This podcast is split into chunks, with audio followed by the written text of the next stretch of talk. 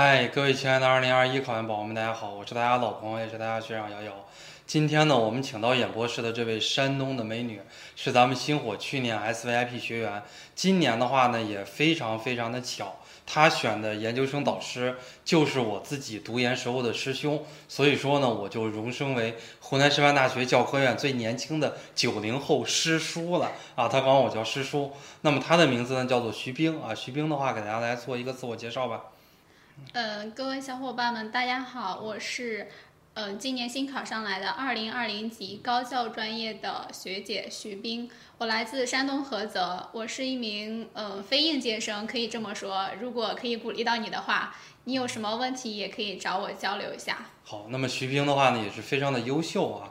最后考的这个总成绩考了三百五十五分，考的是学硕。那么三百五十五分呢，对于一个专硕的同学来讲，可能不是一个很高的分数。但是呢，对于一个学硕的成绩来讲，其实还算是比较高的。因为学长当年考研呢，也考了三百六十分，排名相对来讲呢，也是比较靠前。我们两个是同一个专业的啊，都被湖南师大高等教育学专业录取了。徐冰最后的成绩呢是第十名，排名呢还是比较靠前的。这个专业呢，大概复试可以进二十个人左右。那么徐冰的话呢，是一个非应届生，对吗？嗯。哦，是毕业几年考的呢？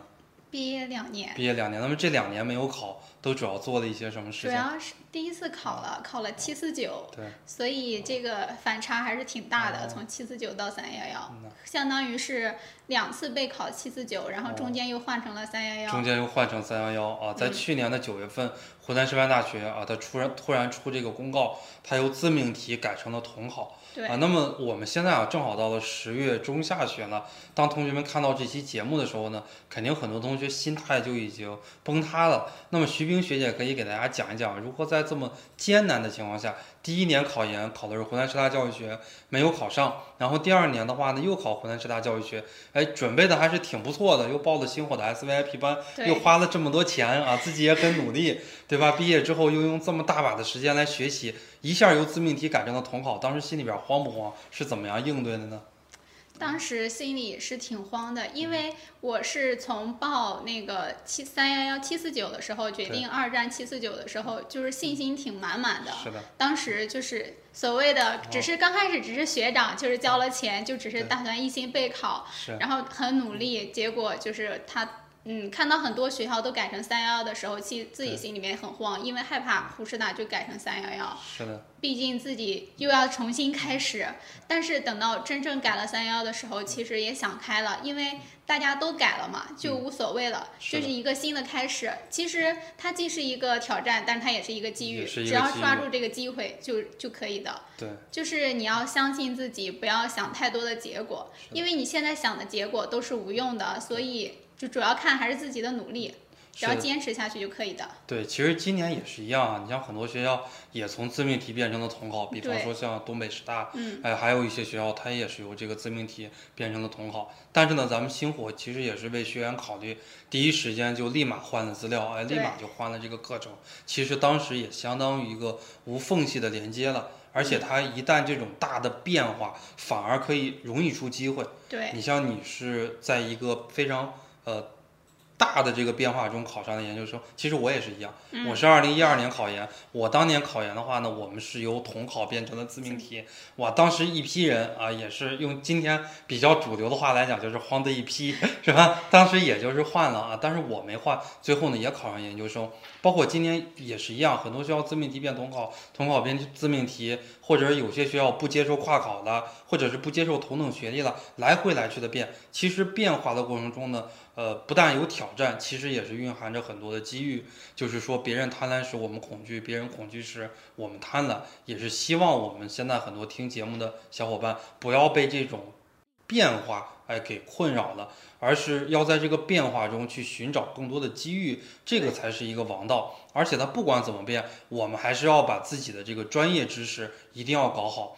那么最后，呃，下一个问题的话呢，想问一下徐冰学姐，你在去年备考的，尤其是在冲刺阶段，自己的公共课是怎么复习的呢？我的公共课首先就说一下英语和政治，因为我是报了咱们的 SVIP，是有送那啊，个课程的的，对。互相的，对，我觉得这个课程还是蛮好的，因为首先政治课大家都比较喜欢徐涛老师嘛，对，那个徐涛老师，我当时也是看了他的课，就整个跟着他走的，嗯。而且主后面的话，他有那个押题班，也是我也是单独买了个押题班，是的，然后就是看前期就是可能就是嗯。肖四肖八刷题，最最后的话就是肖四背肖四比较多，前期选择题是一定要刷的。嗯。可以现在那个徐涛老师他应该每天都会出一个那个大题的背诵题目，就每天你前期每天也不用花太多时间就可以跟着他背一下，是。等到后期就因为有了前期的积累，后期就比较容易背了。对，而且现在也有刷题班和押题班，对，哎，今年最新的其实也是出了的，然后像英语的话，因为我是英语比较差，哦然后我就一直很努力的就学英语，嗯每天下午都会就是按照考试的时间来学英语的。对。然后我跟着的就是涂浩明老师嘛，哦我觉得他讲的我我挺喜欢的。也比较扎实，对对，就是阅读啊、哦那些新题型都是跟着他来做的，我觉得我做的还可以。嗯呐嗯，就是他的作文的话，也是后面就买了个押题班，押题班，只啊能说押题班真的很有用。是的，尤其是政治英语啊这种公共课，其实最后的这个押题班还是很有用的。对就是说的再通俗一些，呃，辅导班他要靠这个下一年好好做宣传，嗯所以这个东西它不能不准，一不一旦不准的话，第二年它招生就比较难了。对所以基于这个层面的话呢，最后押题班呀、冲冲刺班呀这些，其实还是很准的啊。咱们星火现在也有卖这个政治英语的刷题班、押题班，确实对于考研最后两三个月的同学帮助还是很大的。那么去年的话呢，从我们教育学专业。呃，自命题变成了统考，因为我们自命题考的相对来讲比较粗放，对吧？它只考名词解释、简答论述，变成了统考之后呢，考的就比较精细。哎，它又考选择题，又考辨析题，呃，又考大题，又考选做题、论述题，它的这个思路就完全不一样了。那么你在最后两个月，呃，两到三个月吧，就是当你知道要变成统考的时候，其实那个时候距离考研已经不足一百天了。对。呃，因为是九月中下旬嘛，是开始变的。你在最后三个月的话，呃，你的三幺幺是如何在短时间之内冲刺，冲到了二百零八分啊？二百零八分其实，在三幺幺统考里边不算是一个低分啊，因为为什么呢？因为我们星火去年陕师大的一个学员考了二百二十三分还是二百二十四分，就是二百二十多分，在整个陕师大教科院专业课这一门就已经排第一了。哎，所以能考二百分以上的三幺幺统考，其实都算是比较高的分，能考到二百一二就算是超高分了。你是如何做的？可以给大家说一说。嗯，首先来说一下选择题。选择题的话，因为它考的是比较细的，就是很多小点。如果这个时候让你去把那些书一个一个抠出来，选择题肯定这个难度也比较大，而且时间比较紧，更何况心态肯定都已经崩了。对所以就是可以，大家可以看一下那个，嗯，就是之前范范学姐给我们推荐过那个高教版的那个书。对，大纲解析一对大纲解析一千题，它那个题特别特别的详细，是的，就是你可以用那个大纲解析，把它可能出到的选择题的点给圈出来。对，而且里边有可能考研也会出现原题。对对，呃然后你可以去用的就是那看那个，你可以再刷那个选择题，就每天嗯背了哪些知识，然后再去刷一刷。对，后面的那种辨析题其实都是要求背的，因为你一定要掌握了，你才能够去辨析，才有基础去。所以后面就是背的，主要就是靠自己背吧。因我到考前的话，我大概背了四遍，嗯，就是前两遍可能背的生不如死，对。但是大家一定要坚持其。实书还是越读越薄啊，就对像学长讲的，你第一遍可能用两个月，第二遍用一个月，第三遍的话有可能就用半个月，然后最后的话呢，其实就会越来越快啊，背的对就是这个样子的。那么我们最后一个问题啊，其实想给二零二一年考研宝宝们提一些建议，在最后六十天，你有什么建议吗？嗯，首先第一就是心态，一定要保持好的心态，一定不要崩，一定就是不要去现在不要过度的去想结果，不要想自己考不上了怎么办，因为你如果现在不努力，你一定是考不上的。你应该想着，如果你现在多努力一点，说不定你的分数就能高一点，分数多高一分，你就有可能进复试的机会，在复试中你就可能逆袭。